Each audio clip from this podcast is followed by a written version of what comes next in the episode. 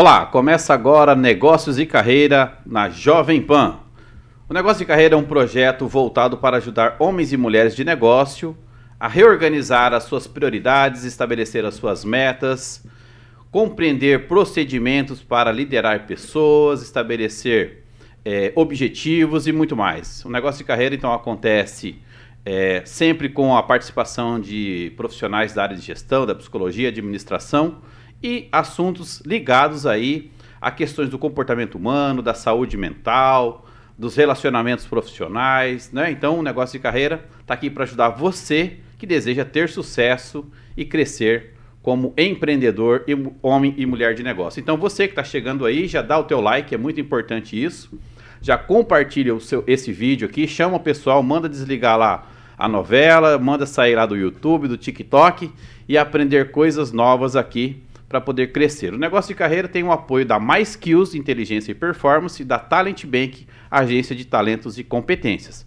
Hoje nós vamos falar sobre um assunto muito importante que durante um tempo né, não se falava muito sobre isso, é, sobre as questões de saúde, sobre as questões de doença, sobre as questões de vida e até mesmo da morte. Né? Então ninguém faz um planejamento de morte, faz um planejamento de vida e às vezes esquece dos detalhes, que a vida tem começo, meio e fim. Nós já havíamos iniciado aqui esse tema falando um pouco sobre a saúde emocional, como isso havia impactado ou como isso impacta nos relacionamentos também, na gestão de pessoas e tudo mais, né? E, e, quem interagiu comigo nesse assunto foi o Luciano Santana. O Luciano Santana está aqui hoje novamente. Ele já é tem cadeira cativa aqui. Tudo bem, Luciano? Como que você está? Tudo bem, Douglas. Muito obrigado pelo convite mais uma vez, presente aqui no, no programa, que é sempre um sucesso. E aí hoje, né, Luciano, para aprofundar naquele assunto, a gente falava sobre a saúde emocional, né? Nada melhor do que alguém que entende é, da medicina para ajudar nesse bate-papo aqui. Nós vamos fazer pergunta até falar chega. Ele chegou cedo aqui hoje, Luciano, então ele está preparado, né, para responder as perguntas. Eu estou falando dele, doutor Antônio. E aí, doutor Antônio, tudo bem? Oi, Douglas. Boa noite, Douglas. Boa noite, Luciano. É um prazer. Agradecer já o, o convite. Estava ansioso esperando, cheguei 6 horas da tarde aqui. Pois é, o senhor chegou cedo aqui, né? Mas eu fico feliz com a tua participação. Aqui o negócio de carreira é bem descontraído. A gente trabalha assuntos relevantes de forma descontraída. Aqui é o momento para a gente dar uma extravasada, não é? A gente vai dar direcionamento para as pessoas, mas com sabedoria, bom humor, falar de coisas que são relevantes, mas trazer leveza, não é? Não trazer aquele assunto pesado. E o senhor escolheu um tema aí, né? Que já traz aí umas palavras diferentes aí que muitas vezes a gente nem usava, né? A gente falava sobre aqui, o tema principal é quais os impactos das doenças terminais na família e no trabalho. Eu vinha conversando com o Luciano sobre isso, né? Porque na medida que a gente vai tendo a, o relacionamento, começa a surgir os problemas, né? A dor daqui, dor dali, né? Bico daqui, bico de lá, bico papagaio, não sei o quê. Senhor vai saber falar sobre isso, né? E aí a gente começa a ficar doente, trabalha demais, né? Se dedica demais no trabalho, às vezes estuda, estuda demais, dorme mal, acorda cedo, dorme tarde, acorda cedo, se alimenta mal. Começa. O Luciano já tá até com a mão no peito ali, viu, doutor? Não sei se o senhor trouxe um desfibrilador, alguma coisa assim, né? Não, eu trouxe poder... meu cartão. O cartão? Marca uma consulta, né? Então, são situações que vai trazendo problemas para a saúde, né, doutor? Então, para a gente começar um pouquinho, quem é o doutor Antônio? É, como diz o coach mineiro, onde que eu vim, onde que eu tô, onde que eu vou, né? Qual a tua especialidade? Primeiro se apresenta de forma oficial, vamos lá. Essa, essa é, esse é meu sotaque, né, Douglas? Essa é minha língua. Bom, eu sou mineiro de Itajubá, Minas Gerais. Eu formei em 1987, há 34 anos atrás. E durante o meu trajeto eu escolhi fazer geriatria, né? Fiz clínica médica e geriatria, então sou especialista em clínica médica, especialista em geriatria. Fiz uma pós-graduação de saúde mental também, que eu gosto muito de aplicar a saúde mental dentro da, do atendimento do idoso. E hoje, além da, do meu serviço ambulatorial na clínica de atendimento a idoso, tanto na gerontologia quanto na geriatria, eu sou preceptor da residência de geriatria e no hospital nós temos uma equipe que foi montada e estruturada por mim, que é uma equipe de cuidado paliativo, que cuida de pacientes com doença, paciente, família, luto e pós-luto, de pacientes que têm doenças que ameaçam a vida. Sim. É, Luciano, é um tema, né? Como você disse, uma, um tema delicado, um tema é, que vai levar um pouquinho a reflexão, né? Então, vários colegas aqui já estavam comentando, poxa, um, um tema importante. Eu tenho pessoal de Curitiba acompanhando a gente aqui que apoia, né? Essa, essa esse cuidado, né? Com esse planejamento para as idades mais avançadas, enfim, até mesmo a preparação para a morte, que faz parte do ciclo. Depois o senhor pode falar uhum. naturalmente sobre isso. Mas, Luciano, é um tema aí que vem complementar a ideia lá do que nós já havíamos iniciado sobre a saúde emocional, não é verdade? Sem dúvida, um assunto bastante importante, tem crescido muito nos últimos anos, né, a popularização desse tema. E pensar aí que todos nós, de alguma forma, vamos chegar a vivenciar, ou seja, por um ente familiar que vai passar por esse processo, ou até mesmo por nós. Como foi falado, a gente faz um projeto de vida, mas não faz um projeto para deixar o plano terrestre aqui. E, e quando a gente tem na família ou alguém mais próximo, né, que adoece passa por um processo é, de, de, doença, né, terminal, alguma coisa nesse sentido, exige muito, né? Então nós precisamos conciliar a vida, o trabalho, a rotina, a família e mais as demandas, né, que, que esse familiar ou é, essa pessoa, né, próxima aí vai exigir, né? Então isso acaba desgastando ainda mais resgatando um pouco do que nós conversamos, é, se o dia a dia já é estressante, com um adicional como esse, né, acaba gerando ainda mais o agravamento das questões da gestão emocional. Sim, verdade. E, doutor Antônio, então para começar aqui, é, uma, uma preparação para esse tema, é, com relação a algumas algumas crenças limitantes que muitos patrões já usavam, dizendo assim: problema de casa resolve em casa, não mistura esse negócio de vida pessoal e vida profissional, pegando essa, essa, essa conexão, né? A, o impacto do relacionamento no trabalho, né? Se eu tenho um problema com a minha família, se eu tenho um pai, uma mãe doente, se eu tenho um irmão doente, se eu tenho um filho, é possível mesmo separar isso, já que o senhor estudou também sobre a questão da saúde emocional? Ou isso é uma inverdade e precisa ser tratado também esse assunto, olhar o ser humano de uma forma mais completa? Então, essa frase, problema do trabalho é no trabalho, problema de casa em casa. Qual é a, a base aí para o senhor começar o nosso tema aqui, para depois a gente evoluir ali para os outros Legal. pontos? Ô Douglas, eu, é impossível separar. Ok. Já vou começar com a minha opinião assim. É impossível separar a pessoa que tem uma, uma situação emocional em casa e o trabalhador. Uhum. Eu vou atropelar o Luciano e vou falar da área dele. A gestão de pessoas, a empresa não existe, né? Uhum. O que existe são pessoas, né? Uhum. Então a gente lida com pessoas e, e a pessoa que tem um ambiente familiar é a mesma pessoa que está lá no ambiente de trabalho. Então não tem como a gente separar isso. E o que, que a gente percebe dentro das doenças? Por exemplo, a depressão é a segunda causa de afastamento no trabalho. Depressão. A depressão, ela é a segunda causa no Brasil de afastamento do trabalho. Tá. E a doença terminal, se eu tenho alguém na minha família com uma doença terminal, ou com uma doença que ameaça a vida, uma doença crônica, essa doença passa a dominar o ambiente emocional da família. Com certeza esse trabalhador vai levar essa, é, esse desequilíbrio emocional para dentro da empresa. O novo molde de administração leva muito mais em conta a pessoa. Uhum. Né? Não o que ela produz, ou que tanto que o trabalhador está cada vez com mais autonomia uhum. de trabalho. Né? E eu tenho certeza que o futuro desse, dessa gestão de pessoas, o Luciano pode, pode me, me criticar ou discordar, é você cada vez mais levar em consideração todos os aspectos emocionais dele, entendeu? Todas as dificuldades, todas as pendências familiares e uma grande pendência familiar que eu vejo na, na realidade do nosso consultório, na realidade do, do ambulatório de cuidado paliativo, é que ele, o paciente que tem a, a, o paciente que tem alguma doença que ameaça a vida, toda a família é contaminada. Uhum. Isso atrapalha muito o ambiente de trabalho. Então, o novo gestor ele vai precisar lidar com isso, né? E vai precisar, inclusive, ter um apoio profissional para lidar com isso. De repente, um apoio psicológico, um apoio médico, né? Eu brinco sempre assim, Douglas, que Em toda pequena comunidade, a família é uma pequena, é a primeira comunidade, né? Aham. Existe um trono, né? Quem senta nesse trono reina. Tá. né? E às vezes inconscientemente a gente senta nesse trono quem não deveria sentar. No nosso caso, a doença. Entendi. Provavelmente você já foi numa casa de alguém com depressão. Uhum. A casa inteira é deprimida. A casa inteira tá triste, A né? casa inteira está triste, a família toda está triste, por quê? Colocaram no trono dessa casa a depressão. Entendeu? Então, quem senta no trono reina. né? Tá. Se eu tenho uma doença terminal, por exemplo, um paciente com câncer, colocaram o câncer no trono, o câncer reina. Entendi. Entendeu? Aí toda a família fica contaminada, toda a família fica doente, e é impossível você ter um ambiente doentio desse e não refletir no ambiente de trabalho. Então essa questão de colocar a doença no trono, ela acaba acontecendo de uma forma inconsciente e deixa aquilo tomar conta de toda uma estrutura familiar.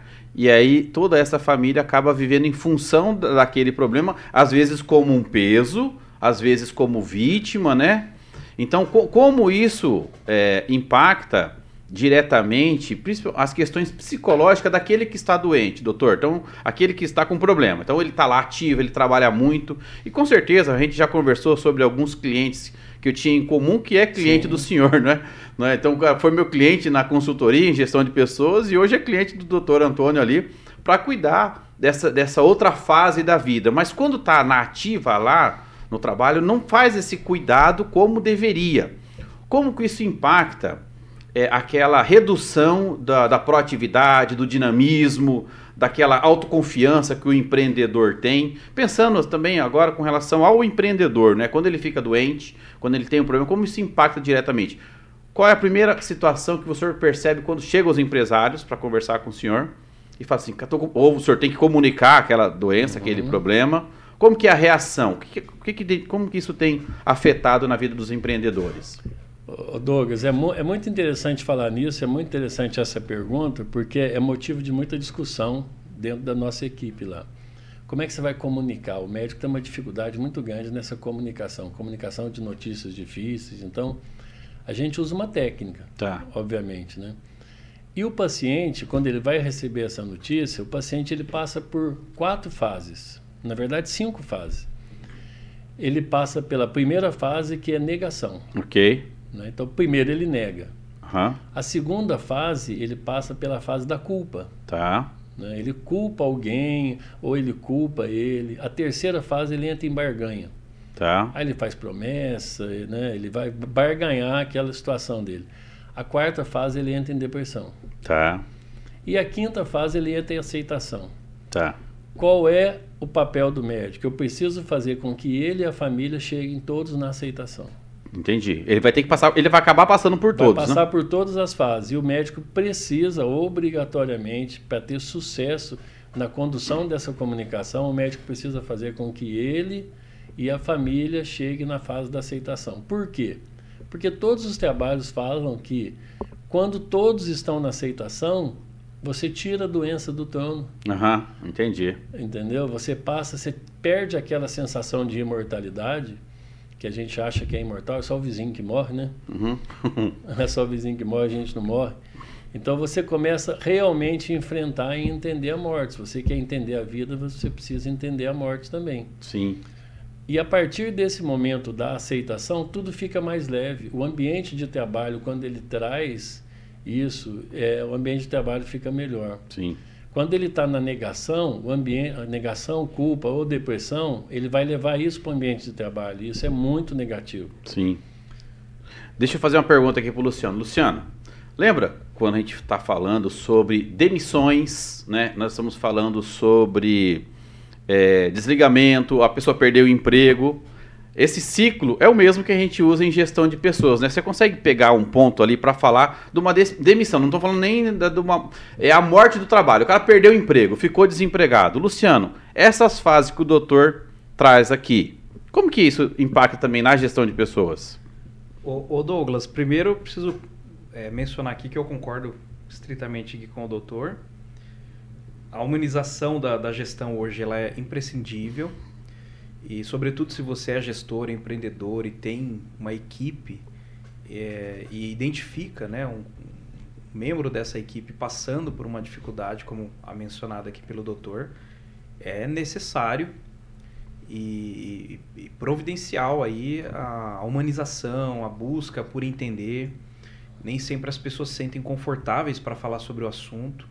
Então, tatear isso, né? buscar canais, formas de, de abordar, de tentar entender para conseguir ajudar de alguma forma enquanto empresa, enquanto gestor. Né? Não somos especialistas, né? talvez dentro de determinadas situações, mas talvez a forma como lidamos, apoiamos, é, compreendemos, né? já é uma ajuda, já é uma forma de, de, de tornar essa gestão um pouco mais humanizada. E aí, Doguinha, trazendo aqui para a ideia da, da, da, morte do Trump, pesado isso, é, hein, é, mas morreu, Bi, perdeu o emprego. Foi demitido, né? É o ciclo da demissão. É. Então, vamos usar esse termo, né? O ciclo da demissão.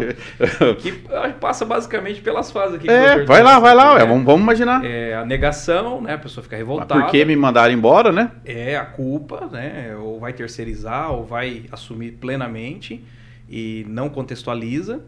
Aí depois vem aquele período da aceitação e a retomada, né? Aí a pessoa Sim. vai para o mercado novamente, se motiva, se re reenergiza e vai buscar nova oportunidade e descola, né? Fala, não é mais meu lugar aqui, eu vou precisar avançar. E, e é imprescindível, né? Ah, dentro da, da, da, Quantas pessoas, né, durante a pandemia, passaram por esse ciclo, uhum. né? Com anos de, de empresa, de casa. E querendo ou não, a gente acaba criando uma zona de, de acomodação, né? Conforme vai passando o tempo, a gente se sente confortável, domina o, trabalho, domina ali o que tem que fazer. E hum, quando a gente vai se dar conta, estamos no mercado, né? sem saber o que fazer, sem saber por onde começar, sem currículo, enfim, aí vou para Talent Bank, né? Aí é o, cana o caminho ali para o merchan. O, merchan. o caminho ali para conseguir, né? Um, primeiro fazer um mapeamento de perfil, né, fazer alguns testes, identificar oportunidades. Ajudar a passar por essas fases que o doutor coloca aqui, né? Exato. E aí buscar ali uma, uma empresa legal para a gente se, se colocar no mercado novamente. Mas brincadeiras à parte aqui, os, os ciclos, né? São similares assim no processo, né? Claro que do, da, da versão do trabalho é totalmente reversível, né? Você consegue com motivação, com energia, com empenho, se retomar no mercado. Agora, o que o doutor traz aqui é um pouco mais delicado. Né? E dentro da gestão de pessoas, pegando esse ponto, né?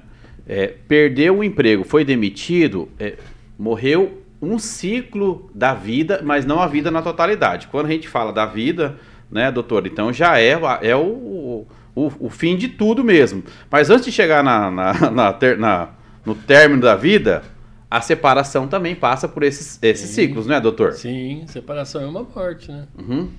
É, e a vida é um ciclo, né? A vida é um ciclo.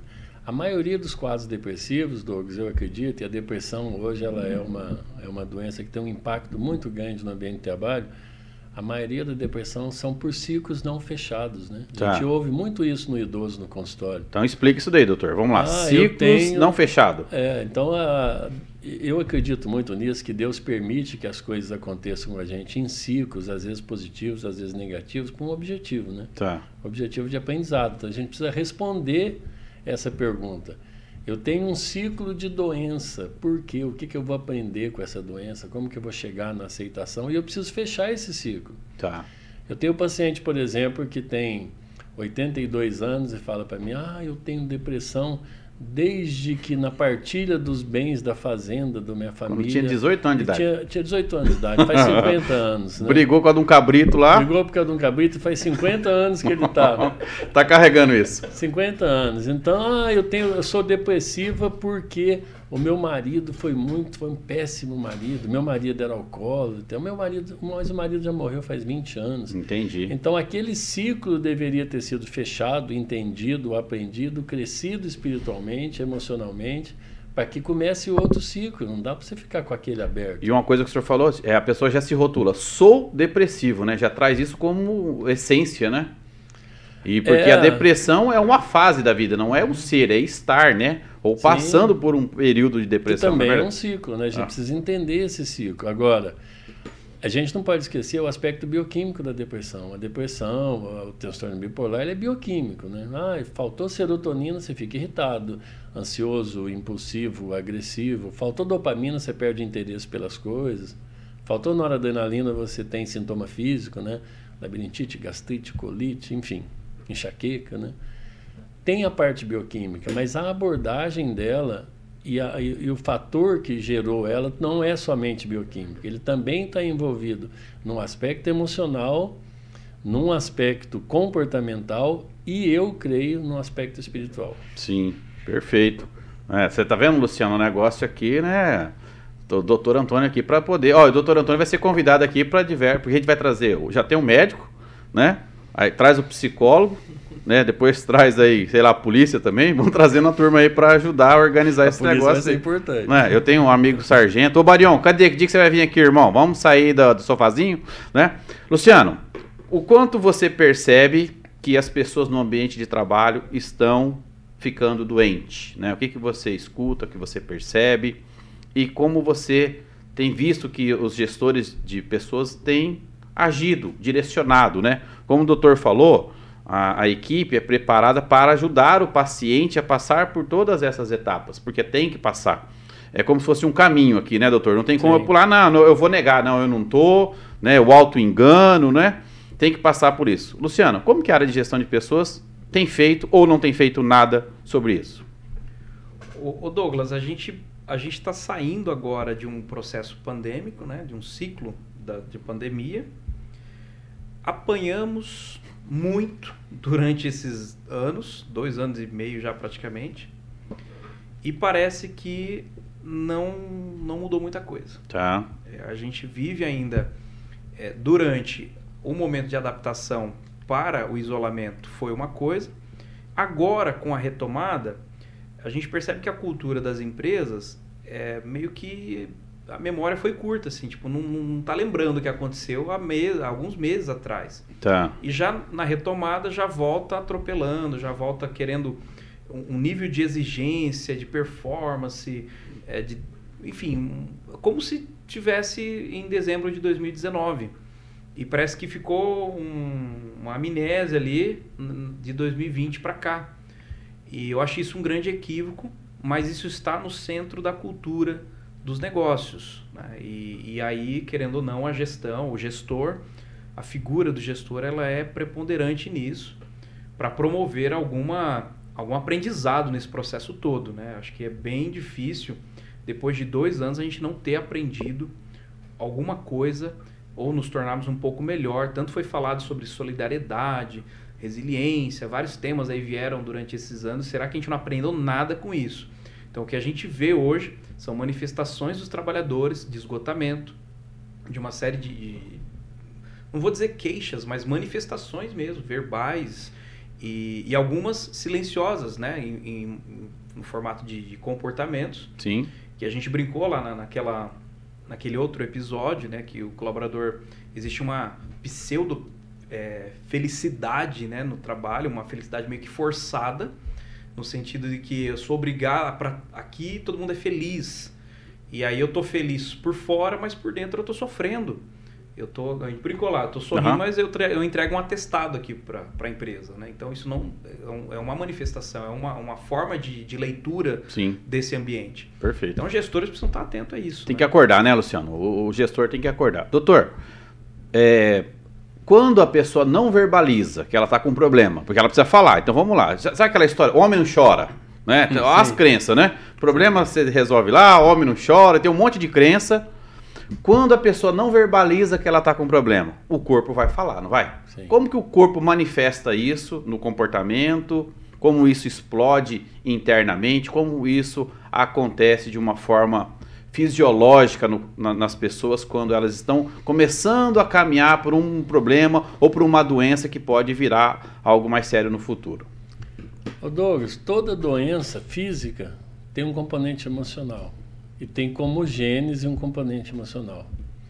Ela foi gerada por uma situação emocional. O câncer, o Alzheimer. O paciente com Alzheimer, por exemplo, ele tem nove anos antes, em média, de depressão, até ter Alzheimer. A depressão ela é um grande fator de risco para tá. desenvolver Alzheimer. A depressão, a ansiedade. E é difícil a pessoa, às vezes, verbalizar que ela tem algum problema. Isso vai se manifestar como? Vai manifestar em sintoma físico. Tá. A gente tem muita. Pra você ter uma ideia, vou dar um exemplo. Tá. Labirintite é extremamente raro. Uhum. E a gente ouve labirintite todo dia, né? Uhum. Ah, tenho labirintite. Ou tem... A labirintite pode ser uma, um sintoma psicossomático. Tá. É, a gastrite nervosa, a colite nervosa, a fibromialgia, a enxaqueca, a insônia. Então ele sempre vai ter alguma dor. A dor, por exemplo, ela é tem um componente emocional. Pedra no rim importante. também? Tem alguma coisa emocional? Como que é? Tem, Ou não? Tem, eu acho que tudo tem. Tudo tem, Até né? Pedra no rim tem. É, né? Tem. Toda doença física tem uma. Porque aquilo que o corpo não está eliminando naturalmente, né? Porque o, o sistema digestivo, o sistema é, do corpo humano, ele foi feito, né, para funcionar como uma máquina. É, uma- sim. é uma máquina muito bem elaborada, né? É extremamente perfeita, programada para viver 120 anos É. bem. Ok. E aí, quando isso não está funcionando, começa a ter. É igual o carro, né? Começa a entupir aqui, enroscar ali, falhar ali, né? Então, quando a pessoa não verbaliza, então isso começa a explodir no corpo. Quando é, as pessoas começam então a perceber que elas estão doentes.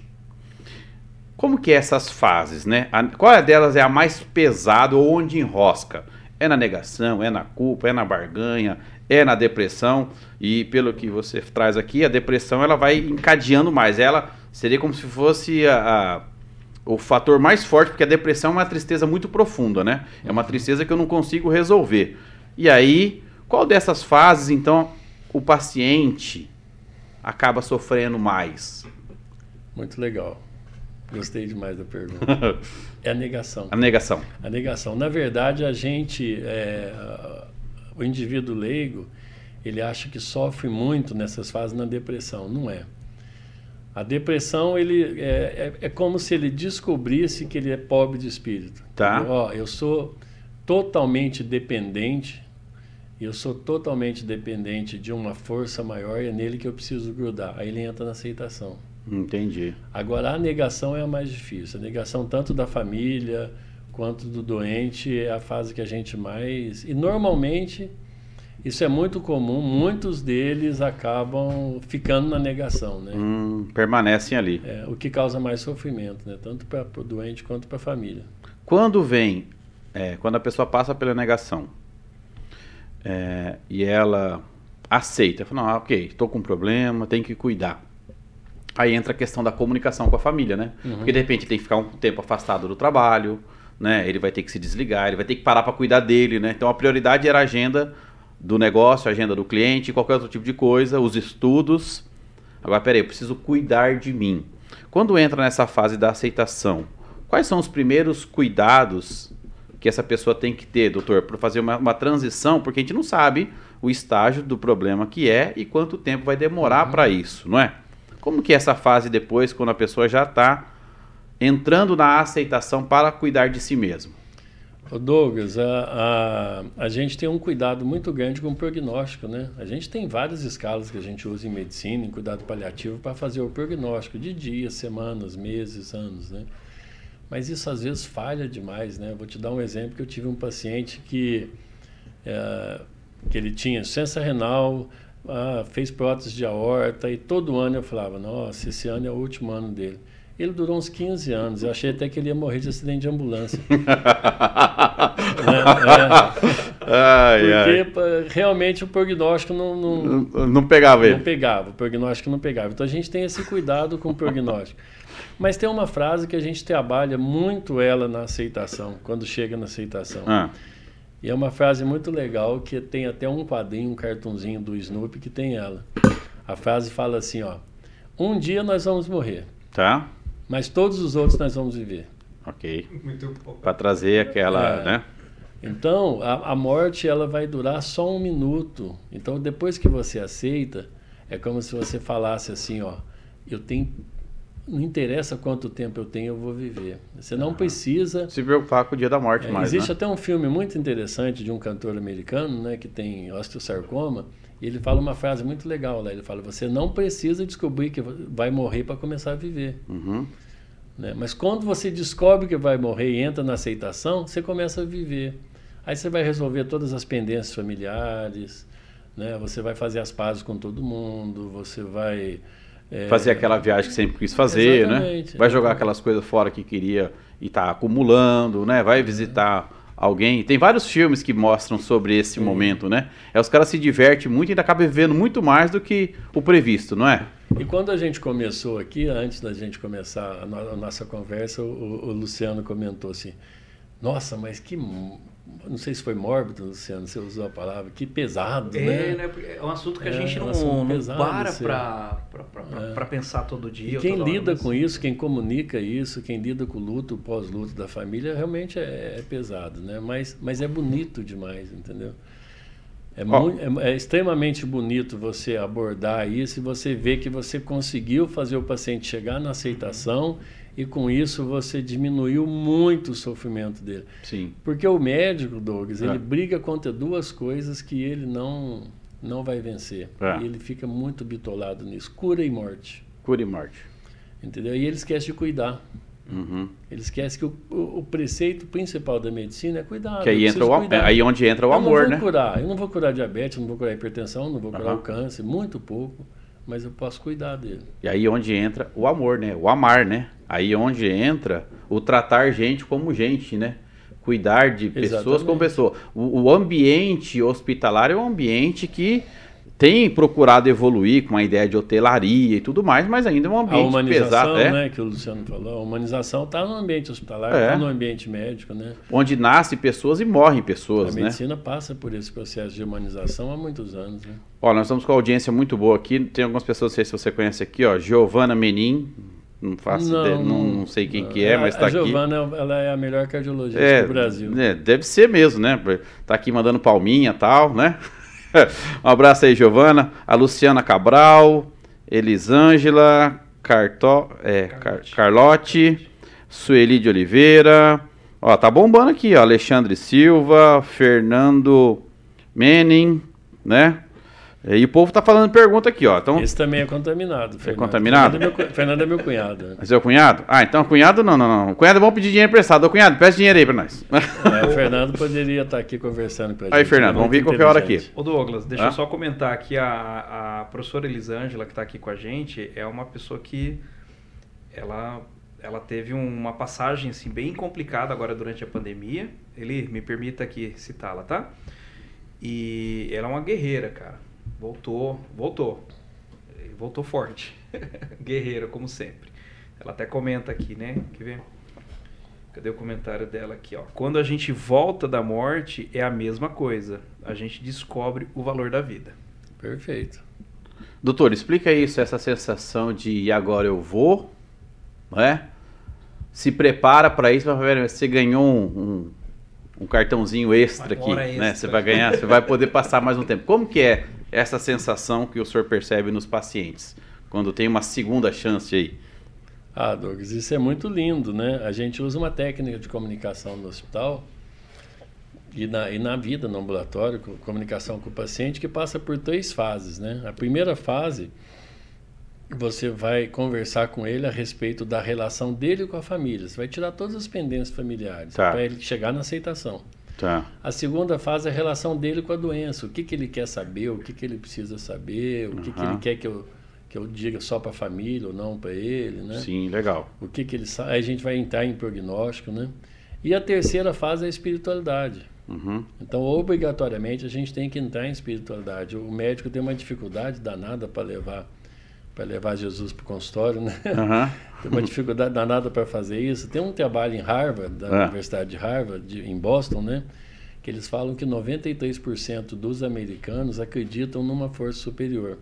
E 92% gostaria que o médico falasse sobre isso com ele. Isso é interessante. Essa, essa é. expectativa de ouvir, não é? De ouvir. Então vamos lá. Quais são essas três fases que o senhor falou? A primeira né? A primeira fase da comunicação, você vai, vai saber da relação dele com a família. Família, Tem então algum tá. filho que faz muitos anos que você Entendi, para ver como que então, tá essas pendências vamos resolver aqui. essas pendências. Ok. A segunda, a relação dele com a doença. Com a doença, ok. Sobre prognóstico, o que, que ele sabe da doença, ah, como que ele está encarando isso, para você pontuar em qual fase ele está. Tá. Desde a negação até a aceitação. Tá. E a terceira sobre espiritualidade. Tá Eu, quando eu falo de espiritualidade, obviamente é espiritualidade, não religiosidade. Sim, né? claro. São coisas é, completamente diferentes, né? É, é, a gente respeita cada, cada crença lá, mas Uhum. por que, que a espiritualidade é tão importante nessa terceira fase? Quando a pessoa vem de- Tá. de- de- dessa experiência que o Luciano nos falou, vem dessa experiência, ele vem com outro sentido de vida. Sim. Porque ela realmente chegou na aceitação e ela tem uma espiritualidade desenvolvida. Tá. Então, Por que que ela é- 92% tem o desejo Que o médico, que o médico fale, fale. sobre isso com ele. Tá. É, E por que, que é tão importante a gente entrar na espiritualidade? Porque o conceito de dor no paciente que tem uma doença grave, a gente chama de dor total, ela é uma dor física, emocional e espiritual. Sim. Então, se eu preciso ajudar ele nesse processo, eu preciso resolver a dor física, faço morfina. Tá. Eu preciso resolver a dor espiritual e eu preciso resolver a dor emo- emocional e espiritual. A dor espiritual tem tanto aquele que crê quanto aquele que é ateu. Aquele que é ateu, de repente, pode falar: Meu Deus do céu, e agora? É. É ateu e meu Deus do céu, É. e agora?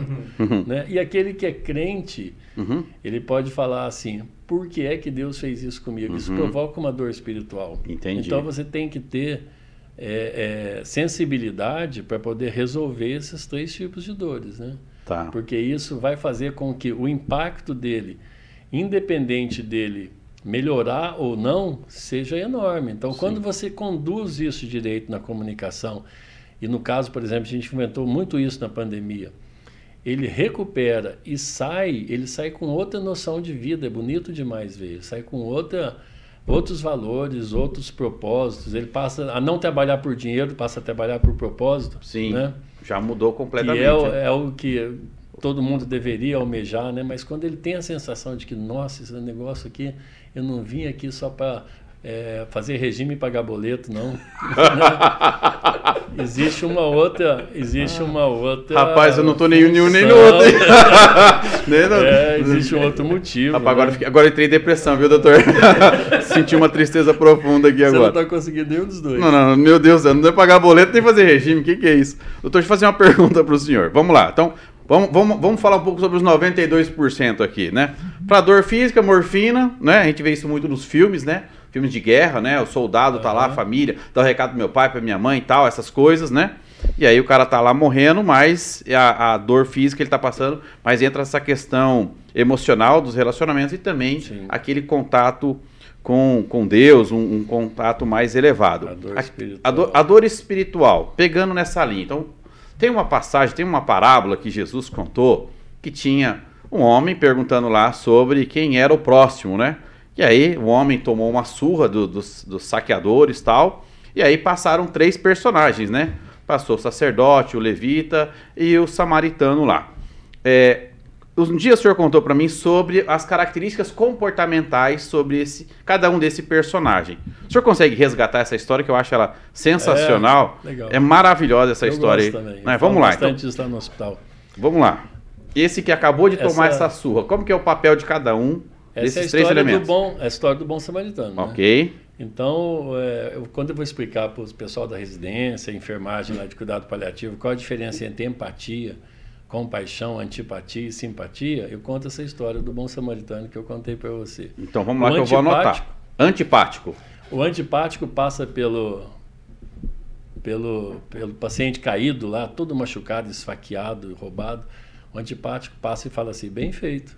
Tá. Eu acho que ele mereceu. E vai embora. O simpático passa e fala assim: coitadinho, que dó dele, e vai embora. Tá. O empático vai lá, se fura todinho, se machuca todinho e deita do lado dele. né? Sofre junto, né? É, e o que é compassivo, que tem compaixão, ele vai lá, Compaixão. ele vai lá, pega ele no colo, leva para casa, cuida dele até que ele sare, mas deixa bem claro que a dor é dele, Sim, não é minha, sim. entendeu? Porque você já imaginou um médico com empatia?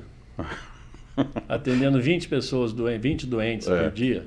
Se ele roubar a dor de todo mundo, então ele precisa ter compaixão. Compaixão. Luciano? Compaixão é um, um sentimento é, Nobre. superior, nobre, nobre. Ô, doutor, aqui, aqui me veio uma, uma curiosidade, na verdade. É, o doutor deve ter bastante experiência já em lidar com, com as situações que está sendo abordada aqui. E como que é chegar em casa após esse expediente? de, de ter dado a, a, informação, ter tratado com família ou com o paciente, né? É, como, como que é para o doutor chegar em casa e consegue desconectar, consegue não é, levar isso ou de alguma forma, assim como a gente falou, né, o ser humano é, é integral, acaba impactando?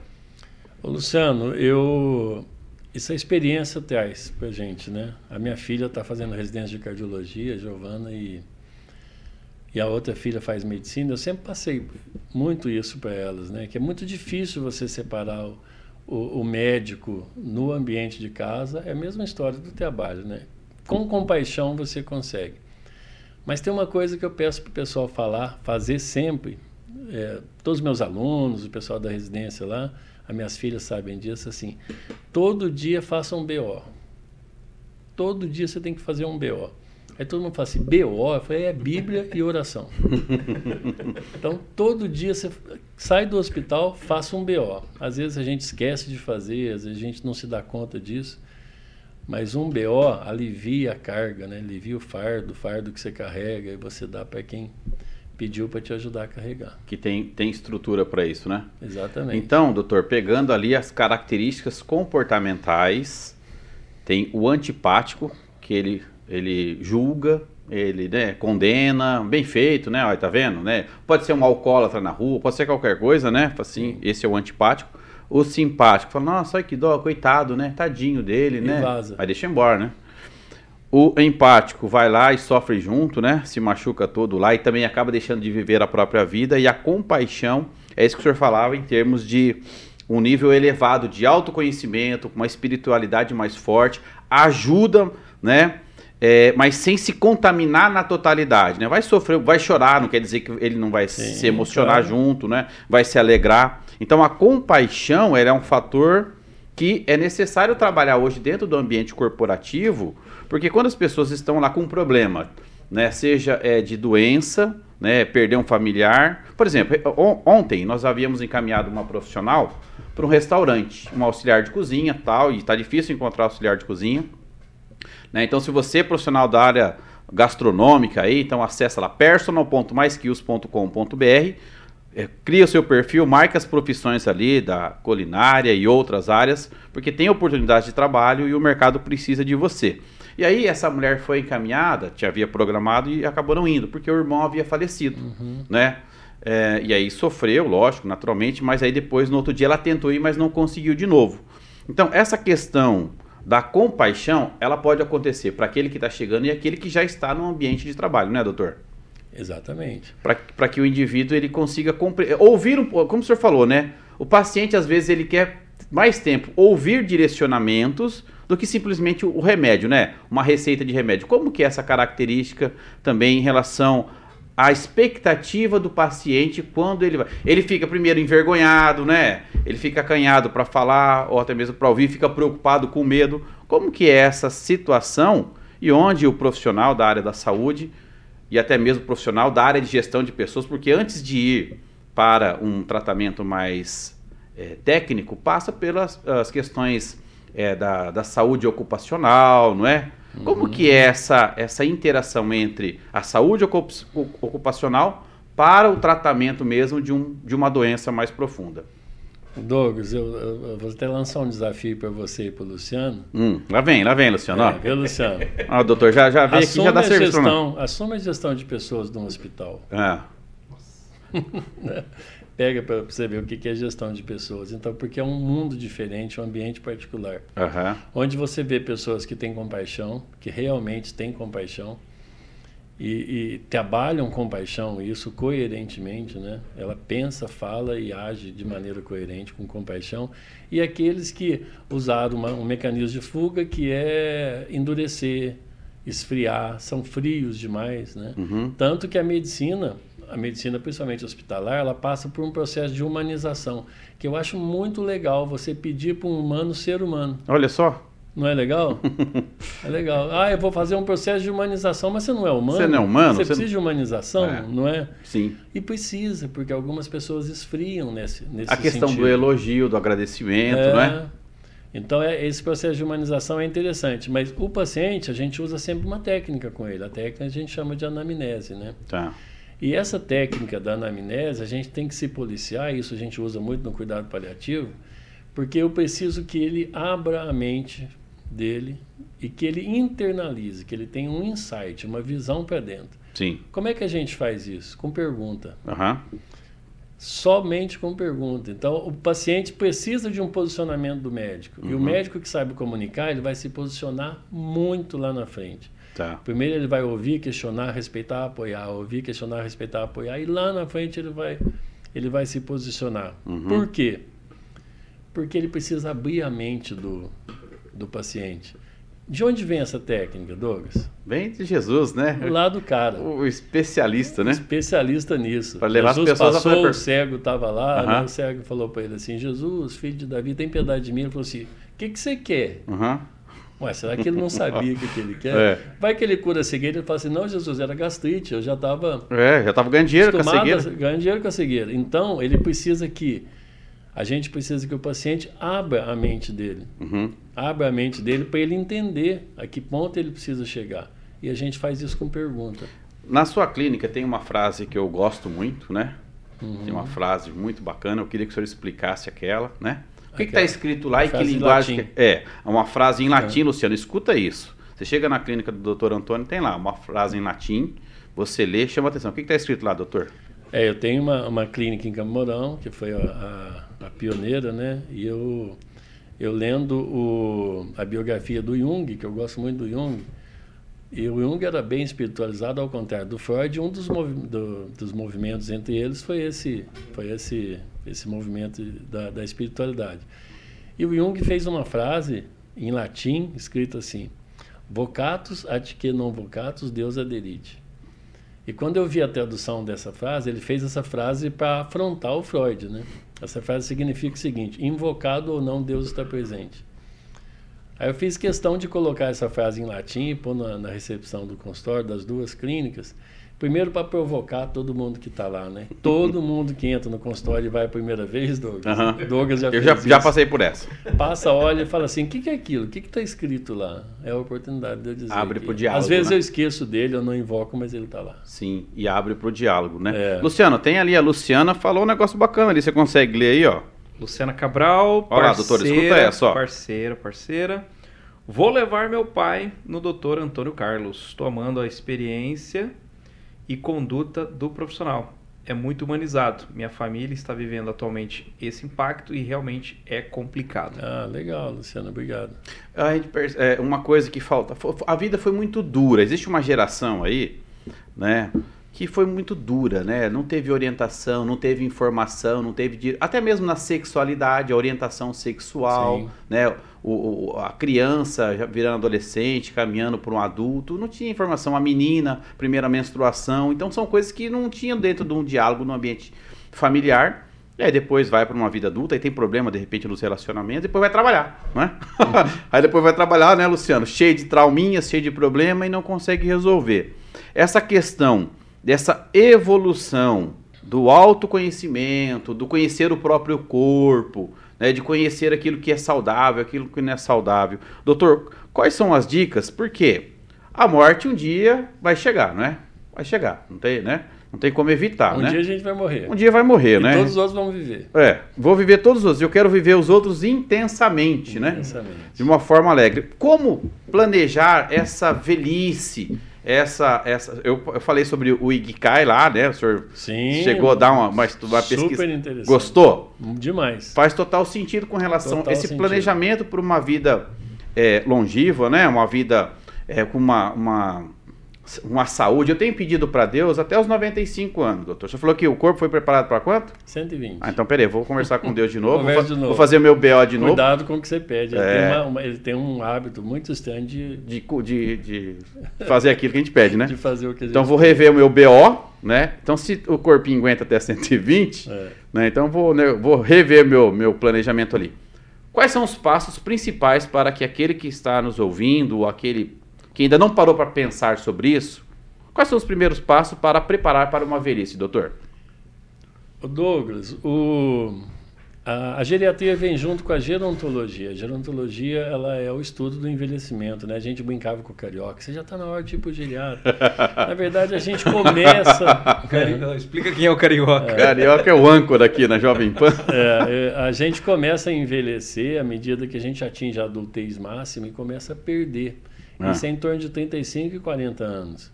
Então a geriatria não é para 80, 90 anos. Certo. Ela vai te ajudar, através da gerontologia, a planejar esse envelhecimento. O Abílio Diniz tinha uma frase muito legal que ele falava, tem uma frase muito legal que ele falava assim: Eu plantei os meus 80 anos aos 25. Tá. Entendeu? Então a gente planta, a gente planta a semente que a gente vai colher para lá, lá para frente. Né? Uma das leis inegociáveis né, é a lei do plantio. Eu planto, eu colho. Uhum. Né? Essa é uma lei negociada. A lei da semeadura, né? A semeadura. E existem, por incrível que pareça, só existem quatro regras. É. Só existem quatro regras para que eu possa responder essa pergunta. O senhor está cheio pergunta. dos números, né, doutor? Ó, cinco para coisa, três para outra, né, Luciano? Ele está cheio de é cinco regras aí. Por favor, anote as quatro. Mas, e, o, e o metódico sou Não, eu. E o metódico é. eu achei que era o Luciano. O Pera aí. sou eu. É. O que, que, é que eu tenho que marcar aqui agora, doutor? Vamos lá. Você anota as quatro, as quatro Vai cair na prova? regras. Quatro Vai regras. Prova, importante. Vai cair. Ah. A sigla é SAPA. SAPA. S-A-P-P-A. S-A-P... P-P-A. P-P-A. Tá. SAPA. Então, se a gente quiser chegar aos 120 anos, é só cumprir esse sapo, as quatro regras. Fala aí que eu tenho que fazer então. Sono. Sono. Eu tô com. Tô S. Com... Ah. Atividade física. Ah. Letra A. Tá. Pensamento positivo. Opa. PP. E alimentação. Tá, entendi. Então São vamos quatro lá. regras simples. Sono, dormir, né? Um dormir, bom de sono. Dormir. Não é sentir sono só, né? Não, Porque o Luciano está cochilando é, aqui, doutor. É, o Luciano não, é tá um, cochilando sono, aqui. é um sono reparador, né? O Tá. organismo precisa se reparar durante Essa ideia sono. de 6, 8 horas de sono é real ou não tem nada a ver, ou depende de cada É. organismo? Não, tem gente que se tem gente que relaxa muito com quatro ciclos de sono, por exemplo. Cada ciclo é uma hora e meia. Tá. O cochilinho entre o almoço e a parte da tarde também é bom? Ajuda? É bom, é bom, ajuda. Ajuda desde que não seja muito, né? No idoso, É por exemplo, ele não pode cumprir um ciclo, não pode dormir a tarde inteira, senão ele vai perder o ciclo da noite. Vai Ele perder- tem é. inversão do padrão sono-vigília. Mas pensando no trabalho só, doutor.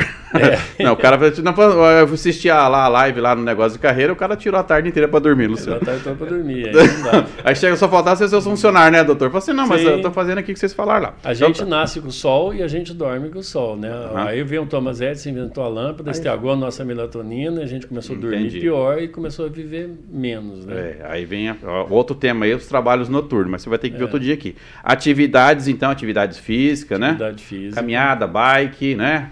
A esteira. E de preferência atividade física orientada por profissional. Atividade física, entra o sexo aqui, doutor? Entra, Opa, sexo, bem. sexo, é bom faz também, bem. né? Então, É, fazer sexo, tomar vinho. tomar vinho, sexo, né? O resveratrol do vinho faz bem. Mais sexo ou mais vinho?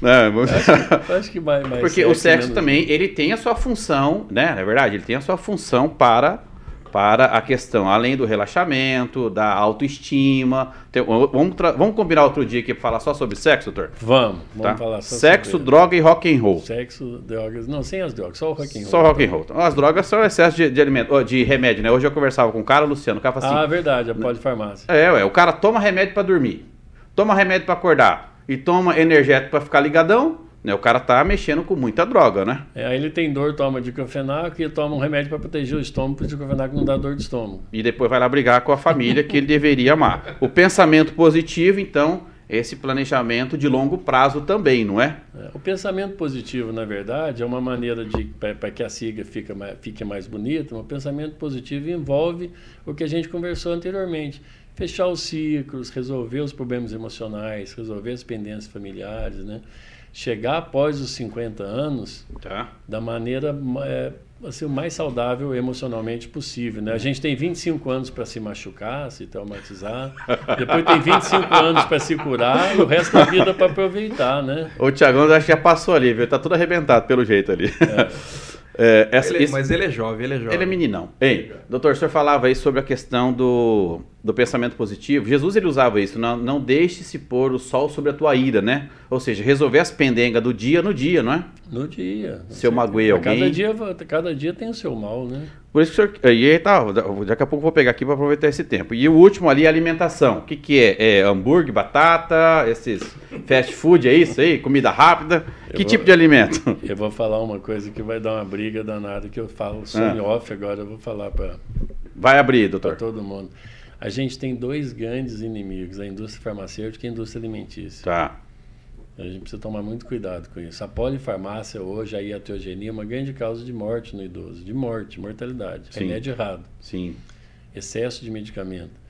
E a indústria alimentícia. A indústria alimentícia, ela produz doença, né? Sim. A gente tem os óleos, as margarinas, as requeijão, é, o leite de caixinha, é, suco, né? industrializados. Refrigerantes. Né? Se a gente puder não desembrulhar nada e descascar tudo, seria muito mais é, vamos, vamos trazer uma nutricionista Vou simplificar a nutricionista. É.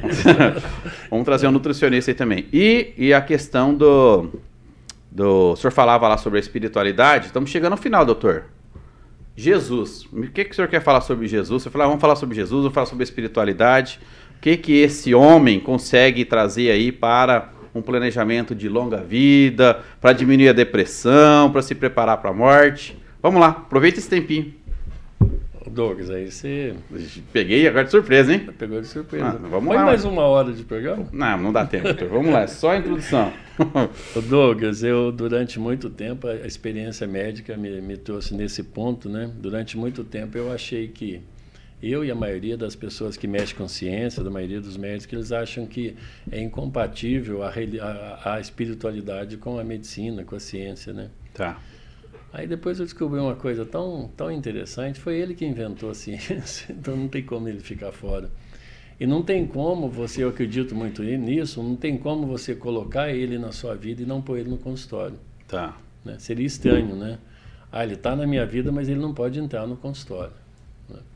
E eu comecei a perceber uma coisa muito interessante a partir do momento que eu comecei a estudar, a meditar a respeito da Bíblia. Enquanto a gente lê ela, ela lê a gente, né? Uhum.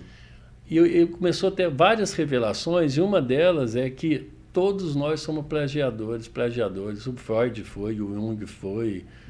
Tudo está escrito lá, tá. desde que você interprete bem. E quando você consegue entender, meditar e praticar, que é o ideal, né? A gente nunca vai conseguir essa, essa perfeição, né? Só ele conseguiu ter essa conexão íntima com o Pai, né? Uhum.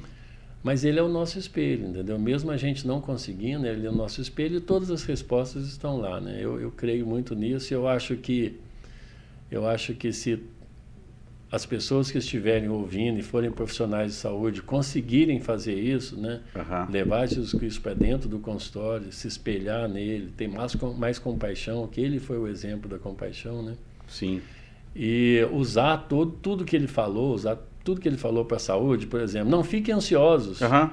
Pô, não fique ansioso então, né? Cada dia tem o seu mal. Sim. E ele, fala, ele falava muito sobre a morte, né? ele estava muito preparado para essa morte, para esse fim, e vivia de uma forma bem estruturada, na é verdade?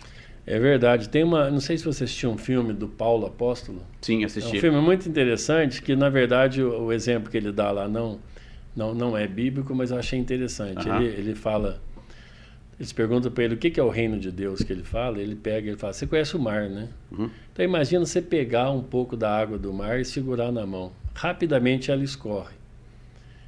Essa água que escorreu da sua mão é a sua vida. O reino de Deus é o mar. Sim. Né? Então é muito legal essa, essa metáfora essa, que essa, ele fez. Essa analogia, né? né? Então por quê? Porque Jesus enxergava o mar, né? Sim. E às vezes a gente tem. Isso vem de encontro, porque tudo que a gente falou hoje quando você tem essa visão do mar, do reino de Deus, da eternidade, que é, é tudo é só uma passagem, que isso aqui é só um ciclo, Sim. Né? aí fica tudo mais leve, né? Doutor, um propósito, se, existe é. um propósito maior, né? Sim. Doutor, o senhor quer voltar outro dia aqui? O que, que o senhor acha? Topa? Não, cara, nossa, Só pode chegar tá um pouquinho mais tarde também, viu, senhor então, não precisa chegar Não precisa chegar tão cedo cara. não, né? é, o Thiago deu um monte de coisa para eu ler ali, para ver se eu não... É, para ver se o senhor não... Lê aí para você ver se ah, não fala não... muita besteira. No mínimo ele percebeu que o senhor tava com sono ali, esse negócio do sono e tal, entendeu? Por isso que ele me deu quatro cafezinhos. É, já para o senhor ficar ligadão. Doutor, quem quiser fazer contato com o senhor, conhecer a clínica, marcar uma consulta, quais são os contatos? Deixa aí. Ô Douglas, é um prazer danado. Na verdade, o fundamento nosso foi falar esse monte de ter esse papo gostoso, foi maravilhoso, maravilhoso conhecer o Luciano, né? E, mas a clínica fica aqui na Arthur Thomas, perto da Jovem Pan mesmo, na, perto da prefeitura, da catedral. E vai ser um prazer atender quem, quem se dispor aí, a Luciano. Luciano, vai ser um prazer atender seu pai lá. Sim, é. perfeito. Uh, Luciano, considerações finais, Luciano. O que, que você achou aqui do Dr. Antônio? A gente chama ele de novo aqui ou não? Como é? Passou, é? foi aprovado. Passou foi... no teste aqui do negócio de carreira. Ô, oh, nota 10! não, foi. Nota 10! Até o sininho ali. Não, foi, foi, foi um aprendizado, doutor. Foi um aprendizado. Obrigado, e são assuntos que aparentemente estão aos nossos olhos diariamente, mas a gente não exercita isso, né? Não para para olhar, para pensar. E todos nós estamos fadados aí a, a, a, nos defrontar com situações tão desafiadoras como as colocadas aqui. Então, obrigado pela, pelas contribuições, né, pela aula aqui hoje. E Douglas, obrigado pelo convite mais uma vez de participar dessa bancada aqui especial, né? Top, né? Sim, de camarote, né? Camarote, com a logo da, da Jovem Pan. Da Jovem atrás, Pan aqui, né? Bem na foto aqui, ó. E você que está aí, né, nesse finalzinho, compartilhe esse vídeo, dá o teu like, é muito importante a sua participação. Né, jogue as perguntas aí, vamos combinar aqui com o doutor Antônio para ele voltar. De repente, uma vez por mês, entende, doutor? Oh, com certeza. Né? Porque vamos fazer uns debates. Fazer uns debates, entende? Pessoas, né? Ajudar as pessoas. O objetivo do negócio de carreira é ajudar as pessoas, né? A gente aprende muito, eu aprendo muito aqui. Eu acho que eu acredito que eu tô, tô, tô aprendendo muita coisa aqui. Começa a fazer um balanço da vida, né? Enfim, né? Tem que organizar muita coisa. Principalmente o senhor Fez falou. aniversário ali, esse dia? Fez aniversário esse dia, larguei o microfone pro Luciano. Não, né? não, é que tá chegando, né? Tá chegando, né? É, 4.8, né? Preciso planejar, vou rever ali meu BO ali pro cento e pouquinho. Enfim, né? Então, e você que está aqui assistindo o negócio de carreira, é, tem um treinamento sensacional para ajudar você a trabalhar com competências, né? Para ajudar as pessoas a avaliar as competências. Eu deixei na descrição do vídeo aqui, tá bom? Então você pode entrar lá. Um treinamento chama Recrutamento e Gestão por Competência, porque a questão não é o que a pessoa fez, mas sim o que ela é capaz de fazer, quais são as competências e habilidades que ele tem. E você que procura trabalho, acesse aí personal.myskills.com.br que o mercado precisa de você. Doutor, vamos combinar um dia para falar sobre autoestima também, não é? Ótimo sobre autoestima. É um assunto bem legal. Vamos, vou chamar aqui a Cris também, né, para psicóloga, para ajudar a debater sobre autoestima. O Luciano também, né, Luciano? O que, que você acha? Fechado. Combinado então. Até a próxima, Luciano. Doutor, até a próxima. Obrigado. Fique com Deus e até a próxima. Valeu. Tchau.